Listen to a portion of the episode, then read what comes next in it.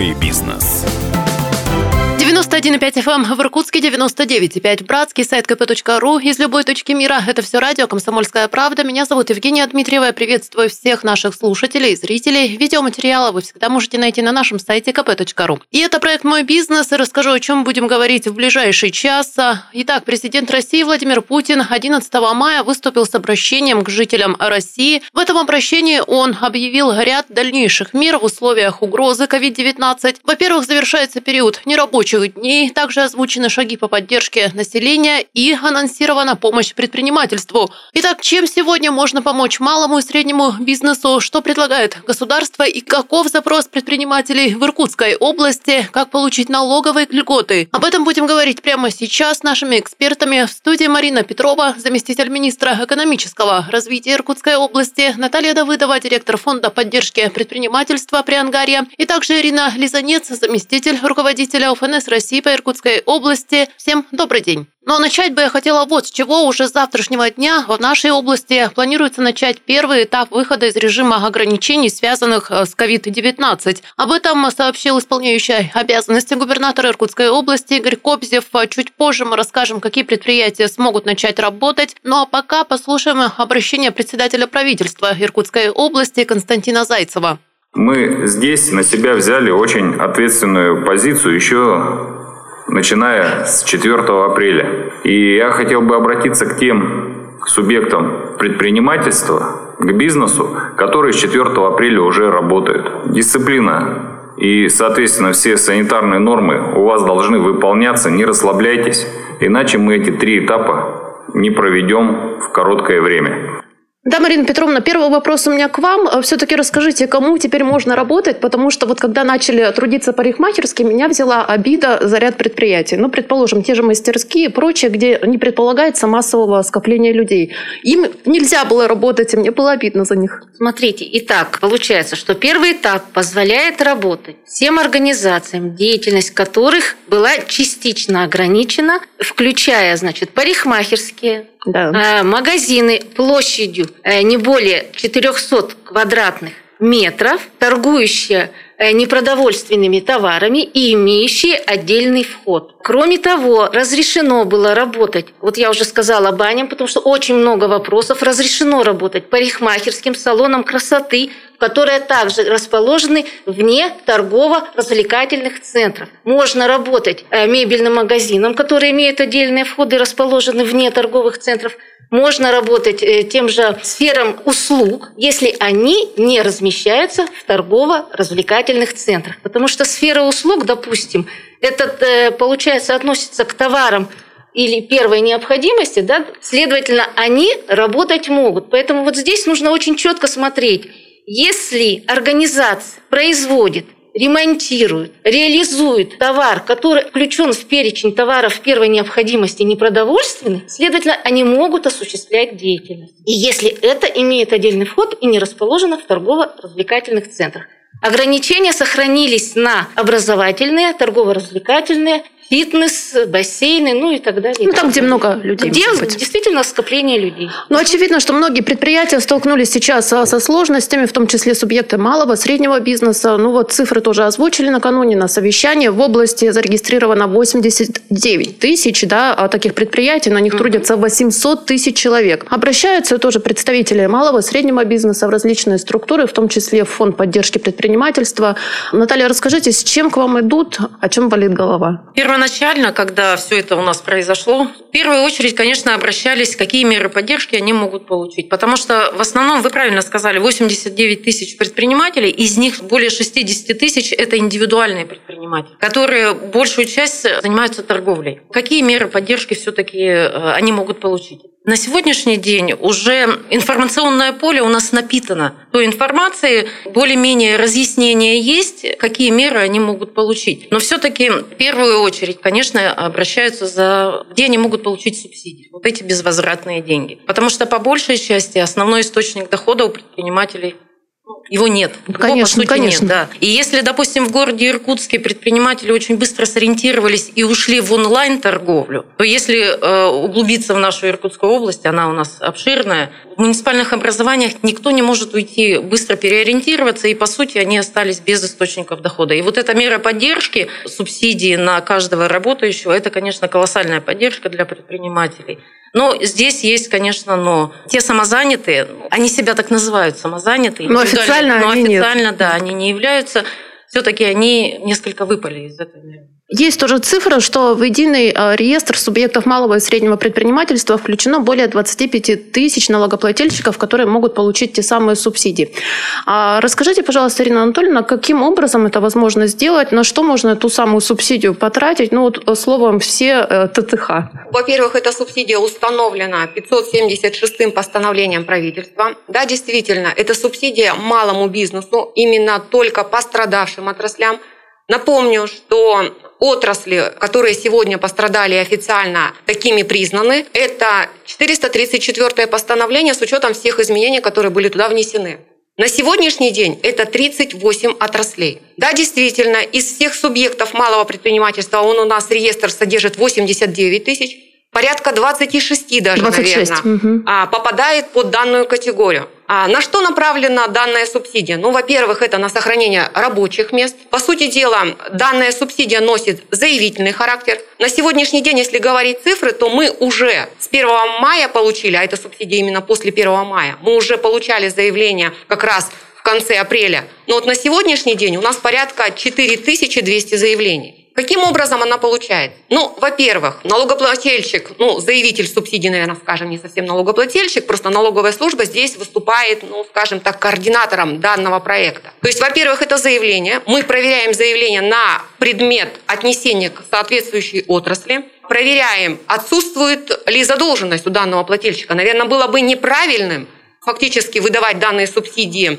а, субъектам, при этом, если они имеют задолженность. Мгм. Поэтому, конечно, мы проводим проверку на предмет э, непосредственно задолженности. Эта задолженность должна быть менее трех тысяч. Кроме этого, следующим этапом проверки у нас, конечно же, будут э, это данные, которые Федеральная налоговая служба получит от пенсионного фонда, от наших коллег. Есть так называемый отчет ЦЗВМ месячный, где фактически каждый работодатель представляет пенсионный фонд список и информацию персонифицированную по всем сотрудникам. На сегодняшний день Федеральная налоговая служба имеет в своем а, ресурсе данные а, по состоянию на а, 1 апреля, то есть за март месяц а, по данным сотрудникам. То есть следующим этапом сегодня мы будем выплачивать вообще в принципе субсидии за апрель и за май месяц, но отчетность за апрель месяц фактически будет представляться в пенсионный фонд до 15 мая. Поэтому в тех заявлениях, которые представляют нам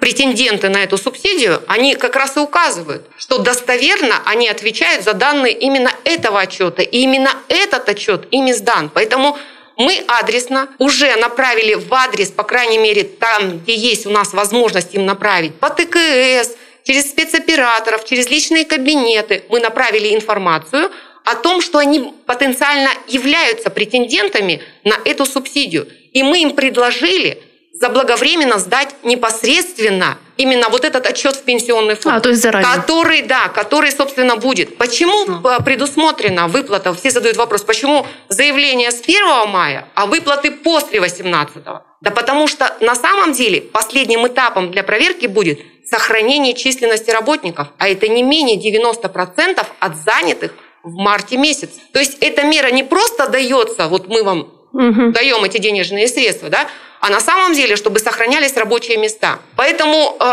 каким образом будет производиться расчет после всех проверок? Ну, скажем, если индивидуальный предприниматель сам работает и, собственно, у него работает три человека, то ему выдадут субсидию в размере 12 130 рублей на четверых, то есть на трех сотрудников и на, на него одного. Мы предварительно посчитали, но это предварительно, без учета, конечно, ограничений по задолженности. То есть мы посмотрели, что вот как раз у этих всех субъектов, да, малого предпринимательства, пострадавших отраслей, порядка 40 тысяч, по нашим данным прошлых периодов, находится сотрудников. То есть вот 40 тысяч – это работники. Собственно, сами предприниматели 21 и там 4 десятых.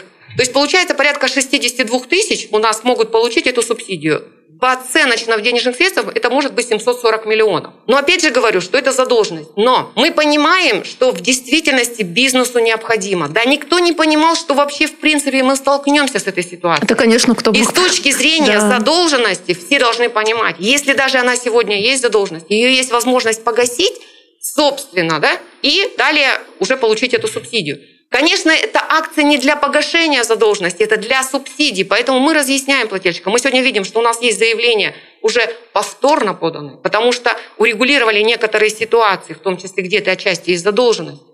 Поэтому вот вся ситуация, то есть мы готовы к выплате, но опять же мы ждем данных с пенсионного фонда, и после 18 числа это уже будет централизованная выплата на уровне Федеральной налоговой службы именно выплаты непосредственно нашим претендентам на данные субсидии. Подавать можно и позже.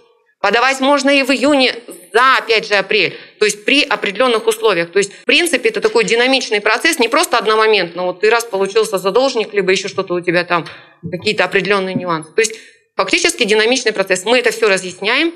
Сегодня стараемся, пока отказов как таковых у нас нет, но мы работаем с каждым индивидуально, разъясняя вот эту всю позицию. Мало того, что мы отправили Минэкономразвитие на размещение на сайте данную информацию, очень удобный сайт Федеральной налоговой службы, который разъясняет, можешь, не можешь, какая ситуация. То есть очень доступный, то есть мы видим вот, ну, активность пока вот это 4 тысячи. Ну что ж, уважаемые слушатели и зрители, сейчас небольшой перерыв, через пару минут возвращаемся в студию, не переключайтесь. Мой бизнес.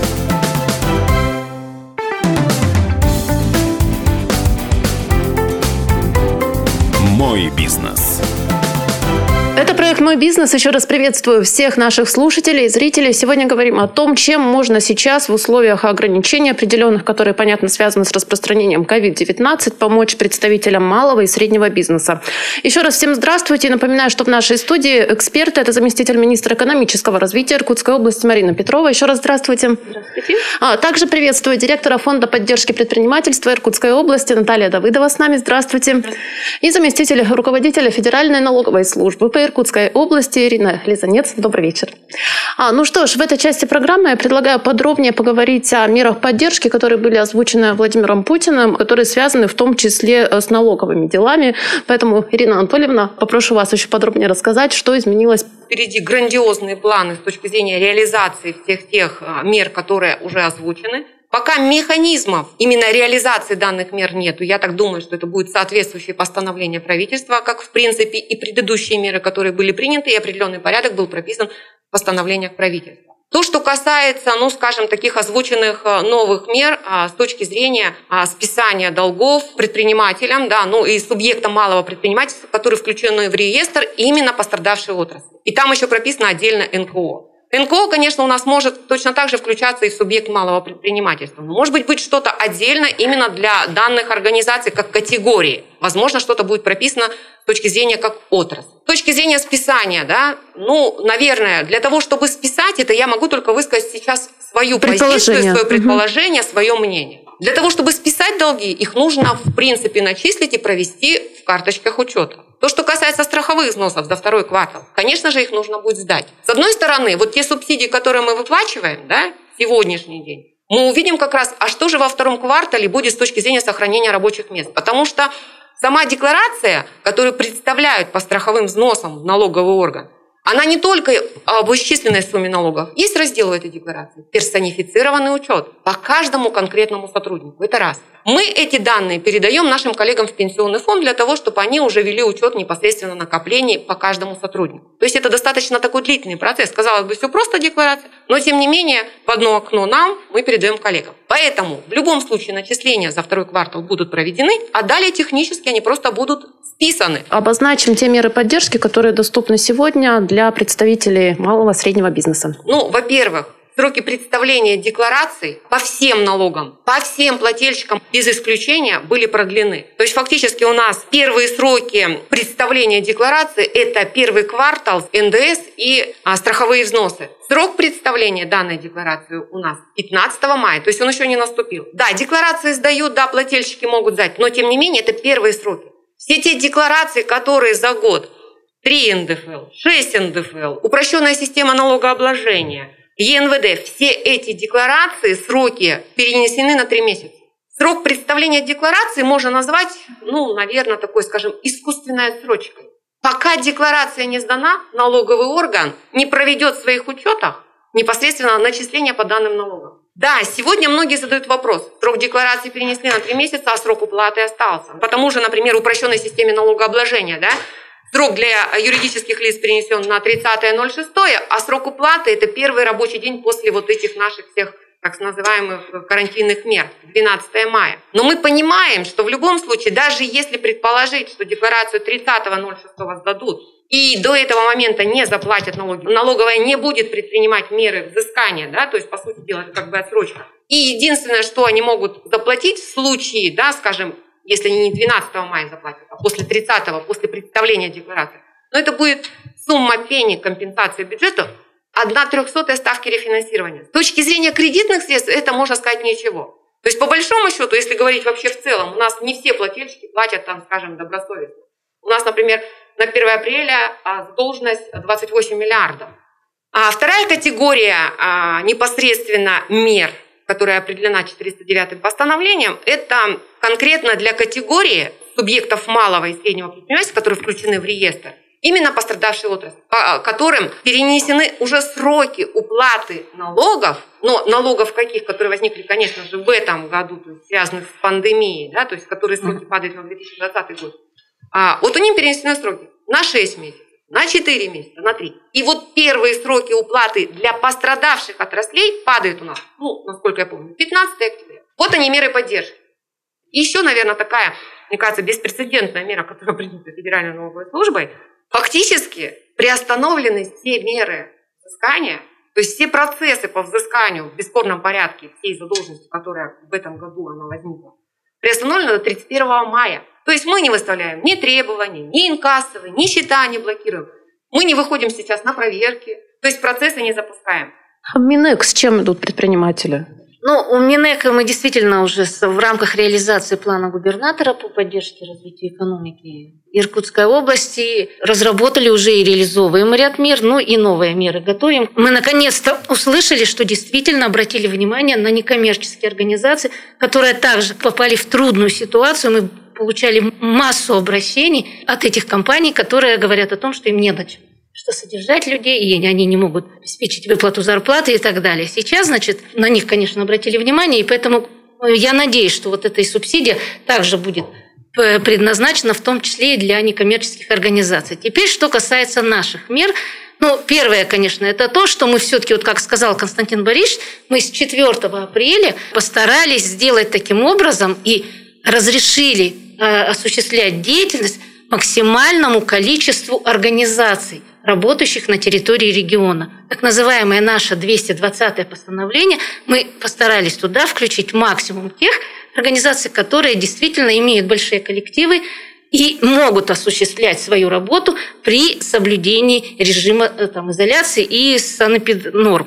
Это первое. Второе, конечно, то, что мы, анализируя ситуацию, которая складывается у предпринимателей и так далее, мы посмотрели и вносили изменения перечень вот э, товаров, непродовольственных товаров первой необходимости. То есть мы его тоже расширили, потому что понимали... Он дополнялся, что... да? Дополнялся, угу. абсолютно верно. Кроме этого, конечно, первая наша норма, это было направлено на то, что мы снизили торгово-развлекательным центрам налог на имущество. Да, и мы установили, у нас на 2020 год была запланирована ставка 0,75, мы установили 0,5. Это позволило собственникам торгово-офисной недвижимости да, разговаривать со своими арендаторами, идти им навстречу, э, с точки зрения снижения арендной платы, может быть, в каких-то ситуациях отмены арендной платы, если предприниматель ну, просто не может работать, вот как у нас это было, допустим, э, с промтоварными да, отделами.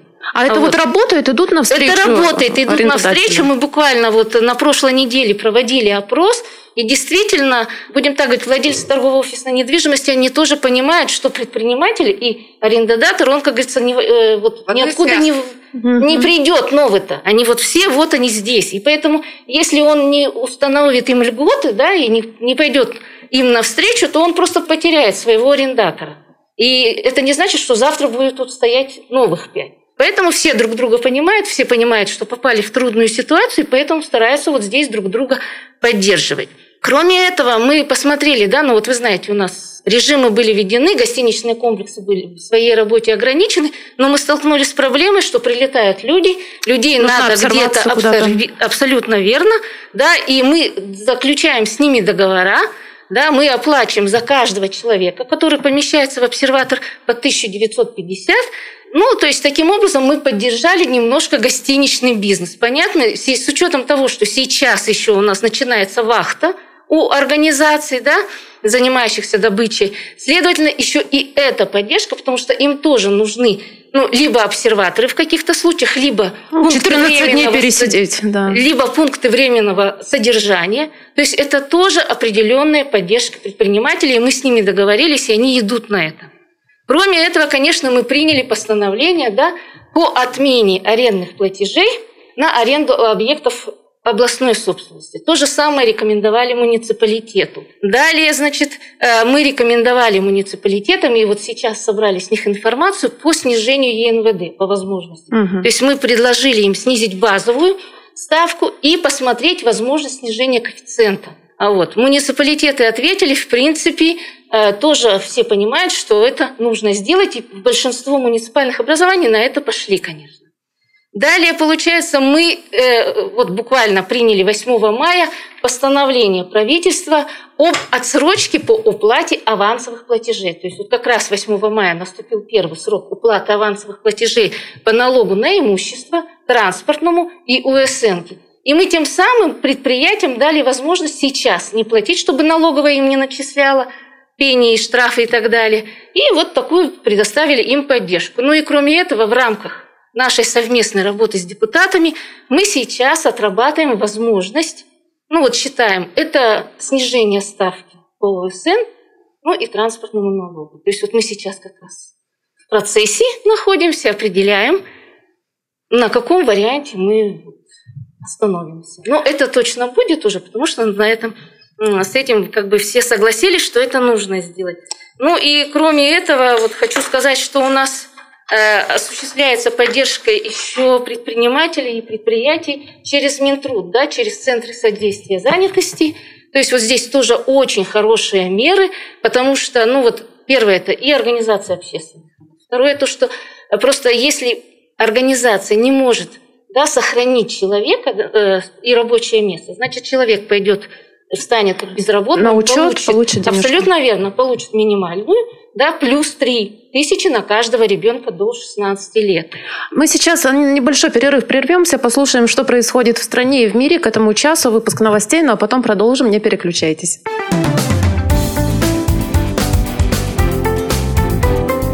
Мой бизнес.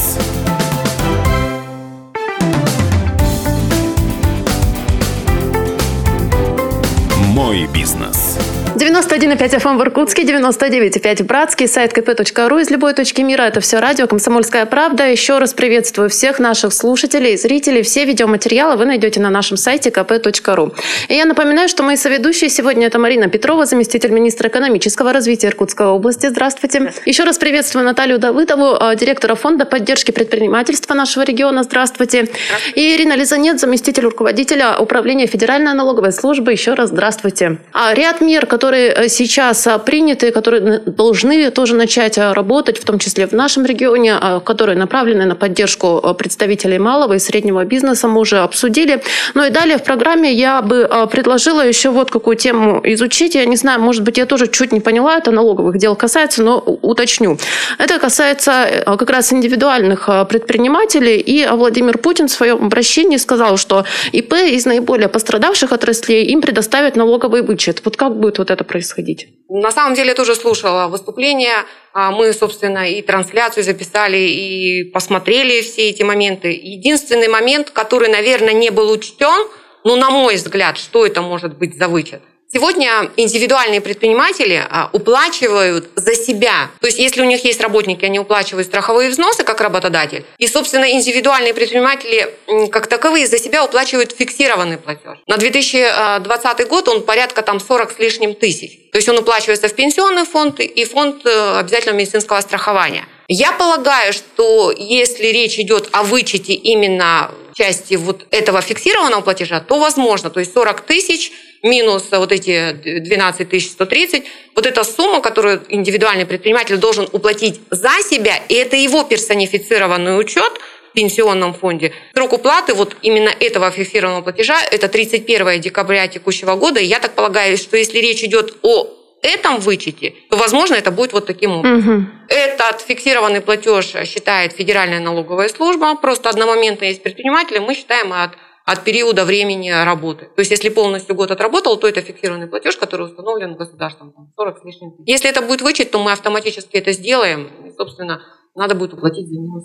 Это я, еще раз говорю, это предположение. Это мы, да, мы подчеркиваем. Пока угу. никаких разъяснений по этому поводу нет. Я тоже посмотрела именно предположения других экспертов. Ну, вот, скажем, вот где-то я, может быть, с ними соглашусь именно в этом вопросе. С позиции Министерства труда и занятости, какие меры поддержки сейчас а, доступны? Ну, действительно, Министерством труда и занятости реализуется программа поддержки предприятий малого и среднего бизнеса, пострадавших отраслей, и она направлена на то, что предоставляется субсидии организациям на э, то, чтобы они создали удаленные временные рабочие места. Сумма на одно место составляет порядка там, 20 тысяч. И вот за этой субсидией сейчас организации обращаются э, в Министерство труда и занятости. Просто они пишут заявку на сайте, вот, и эту субсидию могут получать. Действительно, сейчас выстраивается система поддержки предпринимательства. Да? Вот сначала мы предоставляли, банки предоставляли займы, далее потом сейчас предоставляет налоговая инспекция субсидий. И если предприятия сохраняются а, свою численность, продолжают работать, то им прощается вот этот займ, который они брали. Это очень хорошая мера поддержки, и это стимулирует. Ну и кроме того,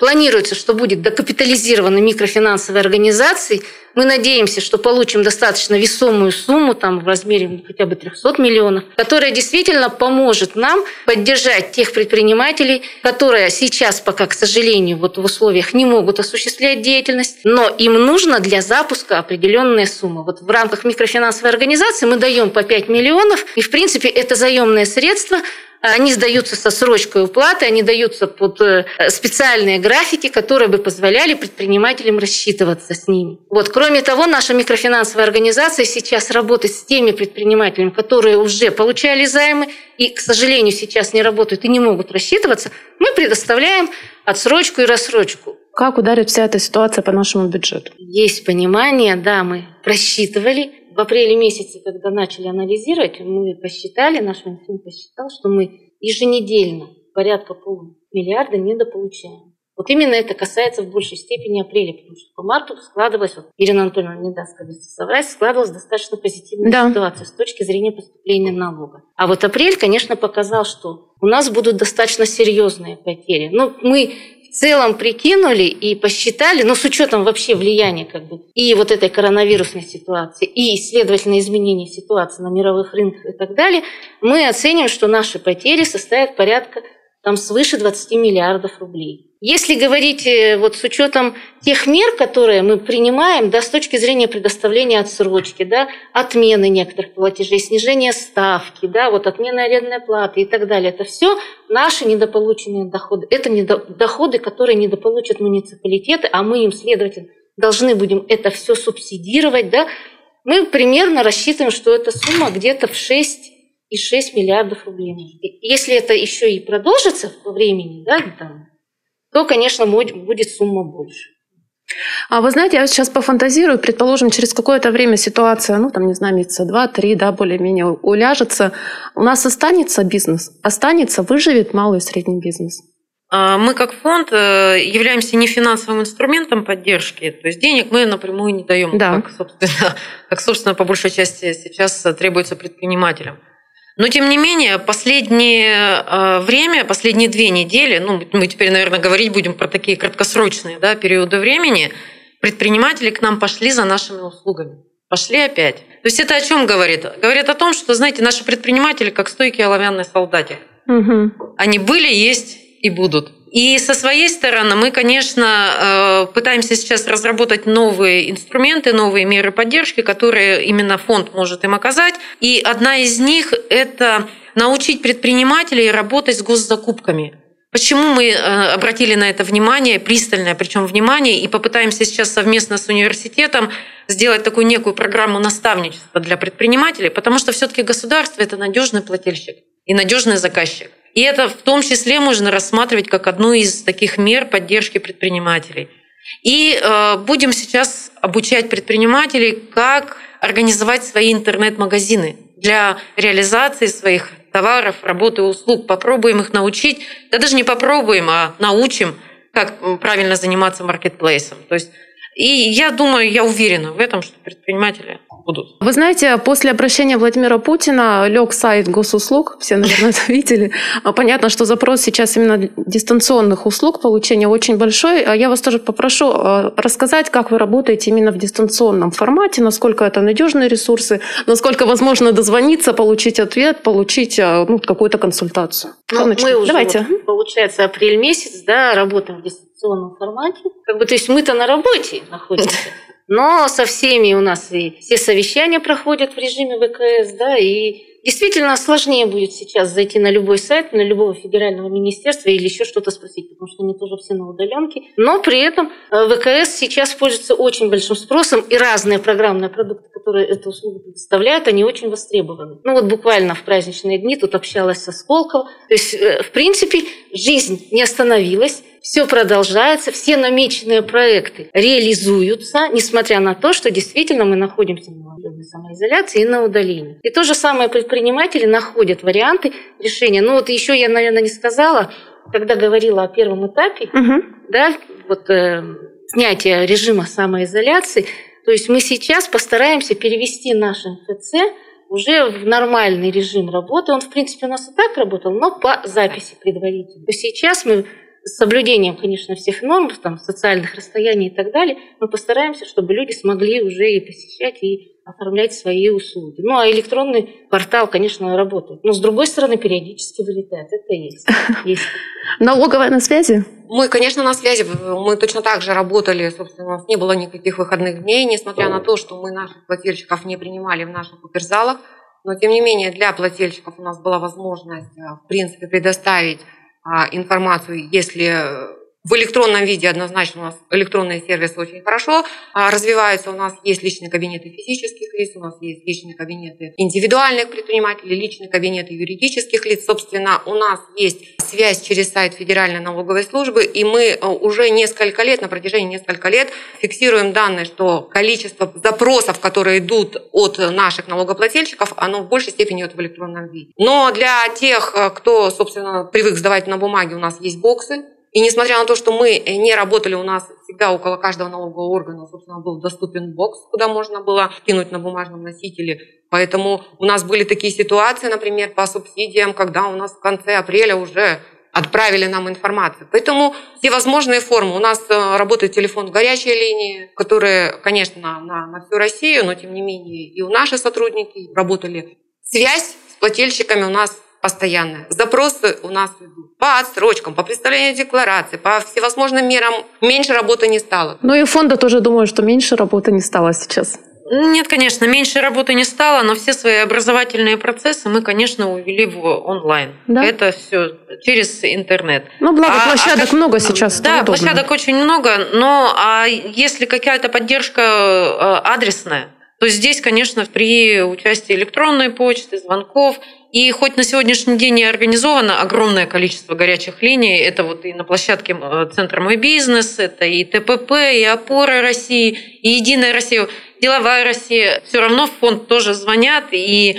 вот э, Ирина сказала, что у вас шквал звонков ну, как-то поменьше стал, да. Не знаю, не могу сказать, э, степень запроса другая. То есть теперь уже больше обращается за разъяснением. Угу. И с какими-то конкретными предложениями. Ну что ж, спасибо большое. Я благодарю вас за то, что нашли время в нашу студию заглянули. Я надеюсь, что представителям, в том числе малого и среднего бизнеса, если они были среди наших слушателей, а я уверена, что, конечно же, были, была эта беседа полезна. Ну, а всем нашим слушателям и зрителям я желаю, конечно, здоровья, берегите себя.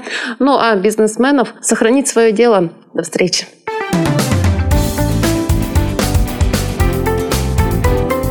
Мой бизнес.